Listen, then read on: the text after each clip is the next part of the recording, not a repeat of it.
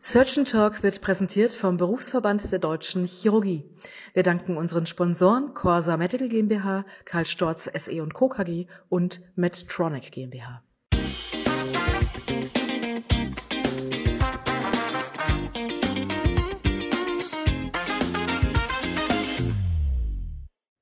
Hallo und herzlich willkommen zu einer neuen Ausgabe von Surgeon Talk, dem chirurgischen Podcast um alles, was spannend in der Chirurgie ist.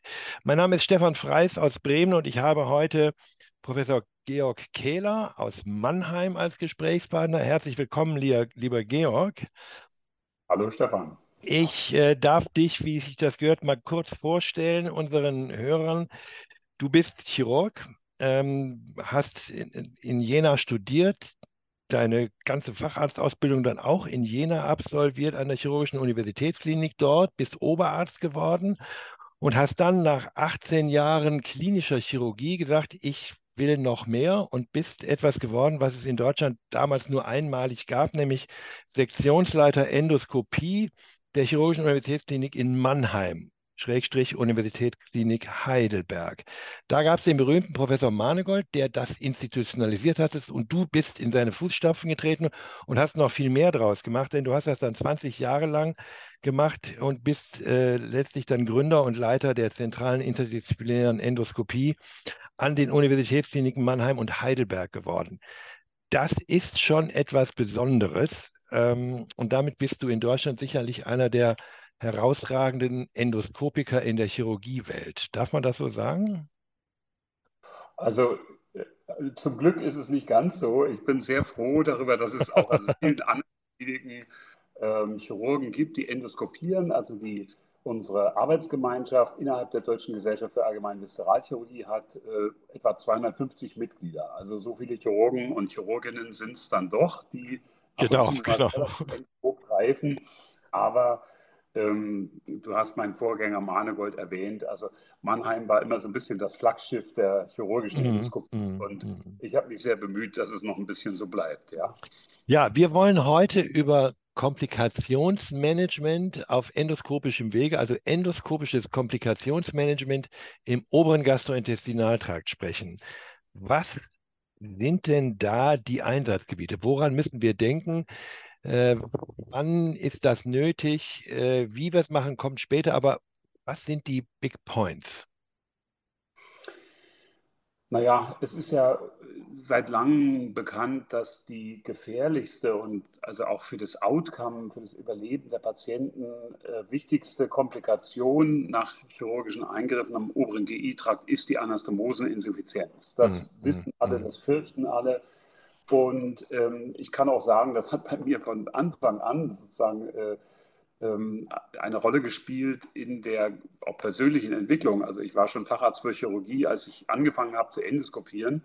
Und das erst, der erste Grund, warum ich sozusagen das dann machen konnte, war eben eine Anastomoseninsuffizienz nach Esophagusresektion. Und das haben wir damals mit Fibrinkleber und etwas Glück hinbekommen. Und äh, damit war auch gleich klar, sozusagen, die Endoskopie ist kein Selbstzweck, sondern äh, praktisch Mittel dazu, solche chirurgischen Probleme zu lösen. Also der Esophagus ist, ragt hier nochmal heraus, mhm, mhm. weil er nun mal kein peritonealisiertes Organ ist und deshalb die Anastomoseninsuffizienzen zum einen hier besonders häufig sind. Ich habe jetzt gelesen, dass in der Einführungsphase der Robotik man mit Insuffizienzraten bis zu 40 Prozent ähm, rechnet. Ähm, und auf der anderen Seite ist deren äh, therapeutische Beherrschung deutlich komplexer als äh, im Abdomen, ähm, sodass die Endoskopie zum einen in der Diagnostik und zum anderen in der Therapie hier eine ganz enorme Rolle spielt, die eben sich tatsächlich auch nachweisbar auswirkt auf das Endergebnis. Mhm. Am Magen selbst, ähm, wenn wir da Anastomosen haben, also jetzt nicht nur die Ösophagogastrostomie, wie wir das nach ähm, Ösophagusresektionen oder Ösophagojejunostomie haben, sondern am Magen selbst, auch da endoskopisches Troubleshooting oder müssen wir da operieren? Also zum einen treten ja bei, also zum Beispiel nach dem B2 oder so, mhm. treten Insuffizienzen hier wesentlich seltener auf. Also das ist ja mindestens eine Zehnerpotenz weniger. Und ähm, man kann sie zwar durchaus, wenn sie also nicht äh, zu einer diffusen Peritonitis geführt haben, durchaus auch endoskopisch angehen, aber zumindest hat man hier mh, hm, die, die Alternative der OP. Die OP ist intraabdominell dann immer noch relativ gut durchführbar, auch mit guten Ergebnissen. Und ähm, das ist, also hat nicht so einen negativen Impact auf den Patienten wie im Thorax. Ja, ja. Was, was sind denn jetzt die modernen Techniken? Du hast gerade gesagt, ich habe da Fibrinkleber damals benutzt. Das kenne ich natürlich auch noch sehr gut. Wir sind ja Altersgenossen. Ich habe mit Erschrecken allerdings gesehen, dass du deutlich mehr Enkelkinder und Kinder hast als ich.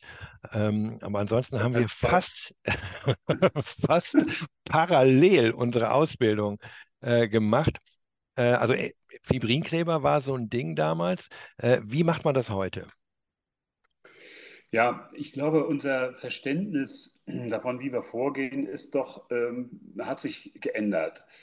Während wir früher mal vielleicht noch so ein bisschen mechanistisch gedacht haben, da ist ein Loch, das müssen wir irgendwie wieder dicht kriegen, mhm. ähm, ist es ja so, dass eigentlich heute im Zentrum der Überlegungen steht, wir haben hier eine infizierte Region und wir müssen die Infektion beherrschen.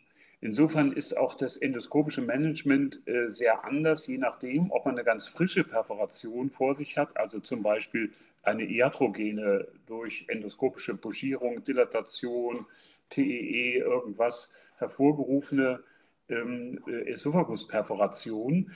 Ähm, da geht es tatsächlich primär um einen dichten Verschluss, während bei der Anastomoseninsuffizienz, die ja typischerweise so äh, um den fünften Tag herum auftritt, ähm, haben wir ein anderes Problem, nämlich eine infizierte Wunde, sodass es eigentlich hauptsächlich darum geht, ähm, die Infektion zu beherrschen.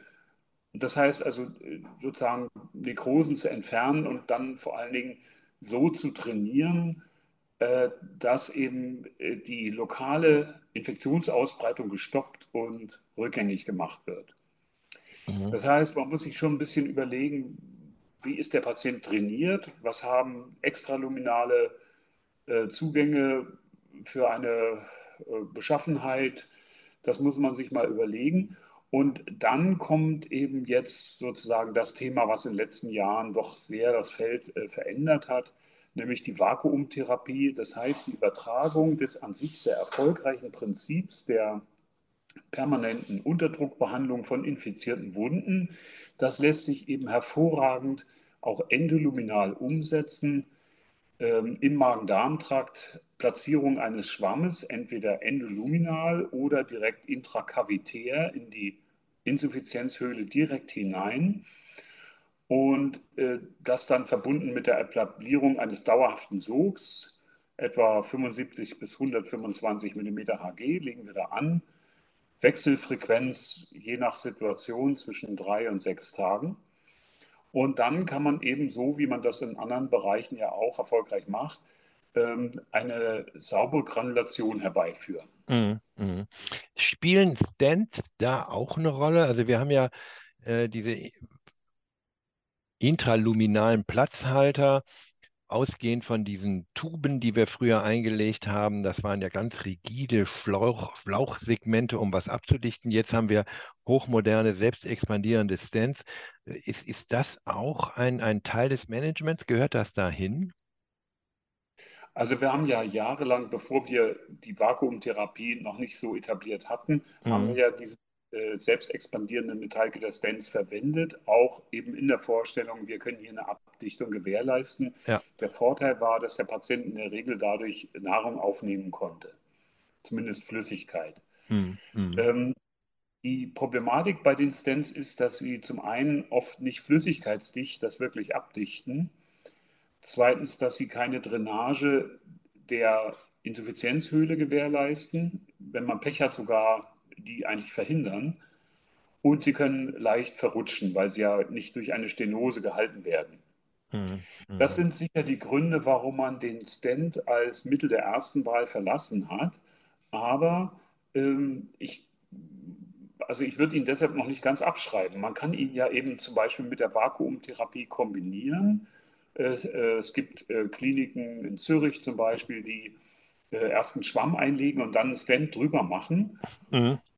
Das, also die nennen das äh, SOS, Sponge over, äh, Stand over Sponge, ähm, was gleich was mit dem Outcome zu tun hat sozusagen. Und ähm, es gibt aber auch die inzwischen eine kommerziell verfügbare Kombination aus einem äh, selbst expandierbaren Metallgitterstent und einem sozusagen äh, manschettenförmigen Vakuumschwamm, der um diesen Stand herum ähm, angelegt ist. Und das ist eigentlich eine sehr elegante Kombinationstherapie, weil es zum einen eben die Vorteile der Vakuumtherapie mit sich bringt, andererseits aber dem Patienten die Schluckfähigkeit erhält. Mhm, mhm.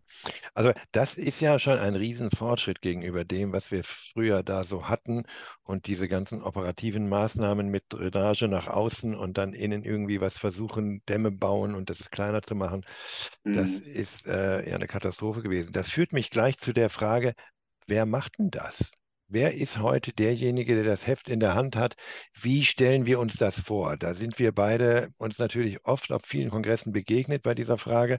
Aber äh, wir müssen es hier auch nochmal erklären, was so die Prinzipien sind dessen, wer macht es, wo macht man das ähm, und, und, und wie kommt man überhaupt dahin, sowas zu machen? Ja, das ist äh, eine sehr wichtige Frage, die wir für die praktische Umsetzung unbedingt äh, klar beantworten müssen.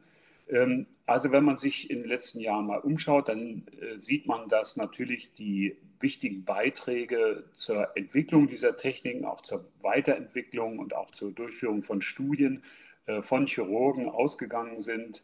Die Münchner Gruppe damals mit Herrn Weidenhagen waren die. Mhm. ersten, die das endoskopisch umgesetzt haben am Rektum. Ähm, Herr Loske aus Hamburg ist ganz unermüdlich dabei, äh, auch diese Technik weiterzuentwickeln, auch äh, sozusagen das Spektrum der zur Verfügung stehenden Implantate zu erweitern. Und Herr Heiß aus Köln hat ja jetzt eine äh, Studie äh, erfolgreich abgeschlossen äh, zum Wachstent, an der wir auch teilgenommen haben. Also das sind schon wichtige methodische Beiträge, die von chirurgischen Endoskopikern oder endoskopisch aktiven Chirurgen geleistet wurden.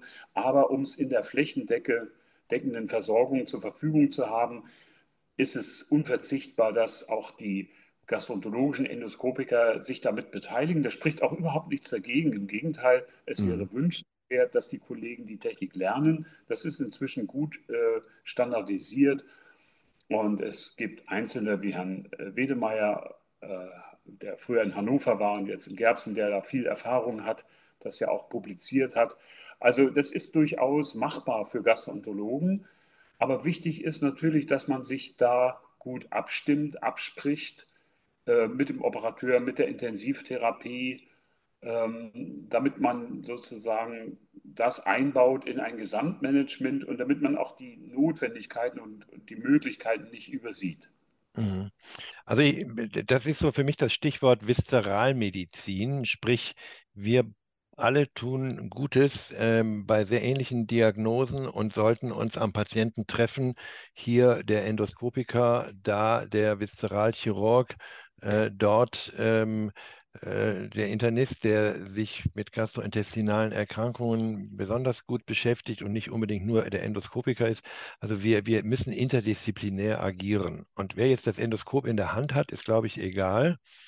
Ich finde es total gut, wenn man sowas miteinander macht. Ich lade meine Gastroenterologen immer ein, äh, wir haben eine gemeinsame Endoskopie, äh, mit in den OP zu kommen und da so Rendezvous-Verfahren zu machen, wo wir von innen laparoskopisch und die äh, intraluminal arbeiten und und umgekehrt. Ähm, denn nur wenn ich es verstehe als Chirurg, wie sowas intraluminal aussieht, ähm, kann ich es auch richtig äh, managen und umgekehrt. Ja? Also auch der äh, mhm. Gastroenterologe muss diesen Zugang mal sehen, wie das von außen aussieht, wo er eigentlich innen nur immer unterwegs ist. Und idealerweise macht man sowas zusammen.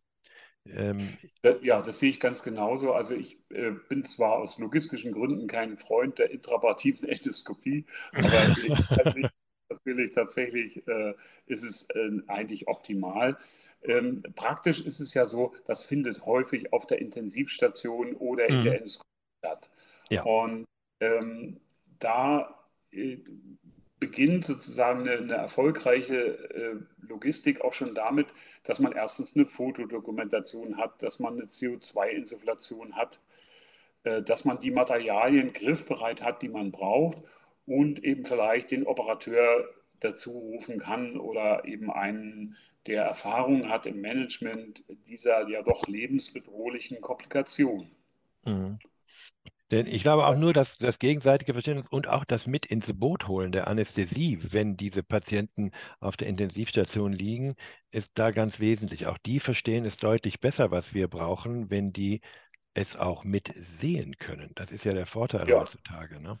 Ja, ja, das ist ja ein ganz äh, großer Vorteil eben dadurch, dass wir alles Video dokumentieren und äh, wir, wir haben also bei uns in Mannheim noch ein bisschen extra Klimmzüge machen müssen, damit wir gerade bei den Out-of-Area-Einsätzen, gerade da, wo es drauf ankommt, auf der Intensivstation eben auch diese technischen Umfeldbedingungen wirklich auch haben, dass wir CO2 haben, dass wir Fotodokumentation haben. Ähm, das ist manchmal ein bisschen komplizierter, aber gerade da wird es gebraucht, dass man auch Verlaufskontrollen machen kann, dass man zur Not auch hinterher nochmal jemanden Befund zeigen kann. Ähm, also das sind so Umfeldbedingungen, die man sich hm, schaffen muss, aber man kann enorm viel für die Patienten bewirken. Wir haben das ja gesehen, hatten ja im vorigen Jahr eine große Publikation aus Krankenkassendaten über das Outcome der Esophagusresektion in Deutschland, sozusagen flächendeckend. Und mhm. für mich ganz überraschend war, dass die Komplikationsrate äh, sowohl bei den Kliniken, die selten operieren, als auch bei denen, die häufig operieren, waren gleich waren, nämlich 50 Prozent. Ja. Nur das Outcome war dann trotzdem ähm, in den selten operierenden Kliniken, die hatten das in Quintile eingeteilt, war doppelt so schlecht äh, wie die Sterblichkeit war doppelt so hoch wie in den erfahrenen Zentren. Und daraus kann man ja ableiten, dass eben das Schicksal des Patienten sich entscheidet am Komplikationsmanagement.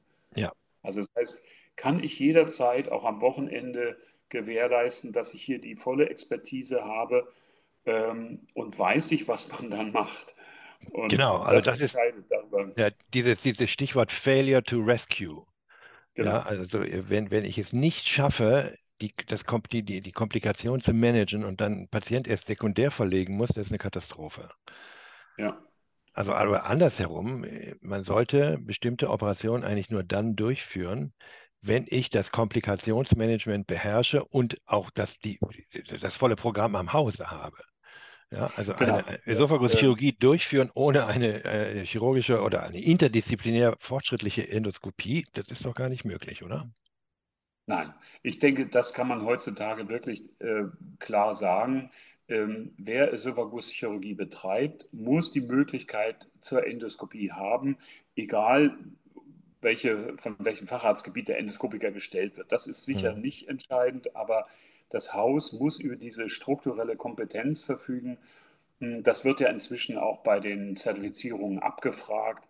Und äh, das ist völlig richtig. Also wir können ja inzwischen äh, durch ausreichend äh, Daten belegen, dass das ja ein Game Changer ist. Also das hat einen entscheidenden Einfluss auf die Beherrschung der Anastomoseninsuffizienz. Und insofern kann man nicht mehr nach dem Motto, das wird in unserem Haus nicht angeboten, kann man da nicht mehr vorgehen. Also das sehe ich ja. auch so. Ja, und, und ich glaube, es ist auch, auch noch ein gutes Signal an unsere ja, prädominant äh, jungen Zuhörer, die noch in der Weiterbildung sind. Ich glaube, es ist enorm wichtig, neugierig zu sein, was die Endoskopie anbelangt. Also es ist noch im Facharztkatalog so ein bisschen mit drin. Das wird ja immer so ein bisschen stiefmütterlich behandelt, aber wenn man es ja. versteht, ja, dann kann man es auch begreifen und kann man es auch umsetzen. Wenn man das nie gesehen hat, ich finde das mhm. immer ganz schwierig. Ja. Ja, also zum einen ist es ja so, in, in der neuen Musterweiterbildungsordnung äh, der Bundesärztekammer ist es ja beim Viszeralchirurgen wieder drin. Mhm, mhm. Äh, das Zweite ist, es hilft ja manchmal, sich auch in anderen Ländern umzuschauen, äh, wie es denn andere machen. Und wenn Sie äh, wenn man sich anschaut in den USA, da gibt es doch eigentlich keinen Upper äh, GI Surgeon, der nicht selber gastroskopiert oder so. Also ja. dass, dass Leute darauf verzichten, sich das Organ ihres Handelns auch anzuschauen, Äh, das ist ja schon eine merkwürdige Konstellation. Auch ich äh, sehe das auch in, mit Interesse, dass bei den bariatrischen Chirurgen auch ganz viele ja. äh, selber endoskopieren, weil die Schnittmenge da letztlich immer größer wird. Ähm, und äh, es, also ist, man, man wird nicht dümmer dadurch. Es ist äh, auch erlernbar, es ist nicht, nicht so unendlich kompliziert. Und äh, man, man wird, man bekommt einfach einen breiteren Horizont. Ja, und das geht in beide Richtungen. Also der, der mhm. Gastroenterologe, der das auch mitkriegt, äh, ist auch viel interessierter an dem, was wir machen. Und es hilft, das gegenseitige Verständnis zu fördern und ins Gespräch zu kommen und da auch zu bleiben und sich nicht abzuschotten. Aber das sind ja äh, die, die Vorteile vieler jungen Leute, die das unkonventioneller tun, als wir das manchmal vorgelebt bekommen haben in unserer Generation. Und deshalb bin ich da eigentlich ganz guter Dinge. Äh, man muss nur seitens der Krankenhäuser auch die Ressourcen zur Verfügung stellen, dass das geht. Nicht? Ja, also bei, den, bei der Ressourcenknappheit wird es sicher äh, nicht das Zukunftsmodell sein, dass jede Abteilung eine eigene Endoskopieeinheit mhm. unterhält. Ähm, aber man kann das gemeinsam nutzen, man muss das machen. Wir haben so viele Schnittmengen in der Viszeralmedizin und ähm, nach meiner Wahrnehmung wird es auch von der Umgebung, von den Zuweisern, ähm, wird das auch so wahrgenommen, ob man kompetent für eine Erkrankungsgruppe ist. Das wird nicht nur für eine Methode oder, oder so angefragt, sondern ähm, die möchten sich darauf verlassen können, dass bei den verschiedenen in Frage kommenden Verfahren das Krankenhaus die richtige Methode aussucht und nicht das, was sie zufällig gerade in petto hat und äh, nichts anderes. Ne? Mhm. Das, also insofern ist das ein generell, glaube ich, ein Erfolgsmodell. Ähm, und immer, immer dort, wo eigentlich die, auch in der Onkologie, also wo, wo die verschiedenen an einem Organ arbeitenden äh, Fachgebiete äh, eng zueinander finden, da sind sie dann auch erfolgreich. Ja. Mein lieber Georg, wir sind schon so ein bisschen Richtung Zielgerade unterwegs. Was, was ist unser Fazit? Was, was bringen wir unseren Zuhörern mit, dass wir sagen, das ist jetzt für euch neu, das müsst ihr beachten, das ist wesentlich in eurer chirurgischen Ausbildung, wenn es darum geht? Na, ich würde sehr stark werben dafür, dass man einen Besuch macht in der Endoskopie, sei es in der Krankenhaus oder äh, in, in einem Nachbarkrankenhaus oder so. Ja. Also ich glaube, das, das kann man sofort machen. Da braucht man nicht offizielle mhm. Delegationsverfahren oder neue Ressourcen äh, herbeiführen. Das, das kann man schnell auf dem kurzen Weg machen. Wenn man Interesse hat, dann wird das niemand aufhalten können. Und das Interesse ist hochgradig berechtigt, weil eben die endoskopische Therapie und auch eben die frühe, schnelle Diagnostik bei der Anastomoseninsuffizienz eine Schlüsselfunktion hat, die, äh, wir haben heute noch nicht gesprochen über die Ernährungstherapie, aber da weiß ich, dass ich bei dir offene Türen einrenne. Mhm. Äh, aber das ist natürlich auch etwas, wozu die Endoskopie viel leisten kann. Und aber entscheidet eben die endoskopische Vakuumtherapie. Das ist in jedem Krankenhaus umsetzbar. Das erfordert keine äh, hochspezialisierte, teure Technik. Es ist so gut etabliert, dass man es heutzutage Patienten nicht mehr verweigern darf. Ja, es ja ist das ist Standard das... der Therapie geworden. Genau. Und wer, wer das nicht anbietet, sollte die Operationen, die dem zugrunde liegen, dann einfach nicht mehr machen. Und da muss sich nicht auch machen oder die Lücke schleunigst schließen. Ganz, ganz schnell schließen, genau. Wunderbar. Die, die, die, Hospitationszentren der DGAV haben sich alle verpflichtet, äh, Hospitationen anzubieten. Also jeder, der sich hat zertifizieren lassen, hat damit auch die Bereitschaft erklärt, dass er Hospitanten nimmt. Ja, ja. Und es ist ähm, auch so, unsere, unsere Weiterbildung wird äh, manchmal etwas schwieriger werden jetzt, wenn das, was Herr Lauterbach da so auf den Weg bringt, kommen wird. Aber ich glaube, die Reaktion darauf wird sein, dass unsere Weiterbildungsassistenten wie selbstverständlich mal rotieren gehen, weil unter Umständen nicht mehr die volle Weiterbildungsermächtigung hier und da vorhanden ist. Und dann geht man mal für ein, zwei Jahre in ein anderes Krankenhaus und sieht es. Und ich glaube, dass der Blick über den Tellerrand ist total gut. Und immer mal wieder, du hast in deinem Leben fürchterlich viel hospitiert und hast hier und da und dort äh, Tipps gegeben. Würzburg.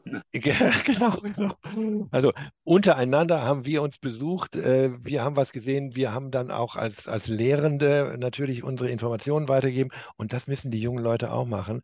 Wenn es keine Endoskopie da gibt, wo sie sind und sie Viszeralchirurg werden wollen, sollten sie das mal irgendwo tun. Ich glaube, dann ist man erstaunt, was da so alles geht. Ja, das war schon früher so. Wenn man die Biografien unserer Altvorderen durchliest, die haben alle Wanderjahre hinter sich. Ja. Genau, genau, genau, genau. Lieber Georg, ganz, ganz herzlichen Dank. Das war ein, ein fruchtbares Gespräch. Das war's für heute, liebe Zuhörerinnen und Zuhörer von Surgeon Talk, unserem chirurgischen Podcast. Schreibt uns eure Meinung zu diesem Thema gerne auf www.surgeon-talk.de. Ich bedanke mich fürs Zuhören, ähm, bedanke mich bei dir, lieber Georg, ganz herzlich fürs Miteinander plaudern. Und ich freue mich schon jetzt auf unsere nächste Ausgabe von Surgeon Talk zusammen mit euch äh, alle 14 Tage hier auf den euch bekannten Medien. Vielen Dank aus Bremen, euer Stefan Freis.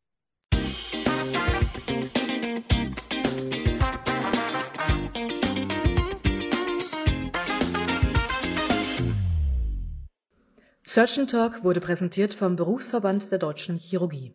Vielen Dank an unsere Sponsoren Corsa Medical GmbH, Karl Storz SE Co. KG und Medtronic GmbH.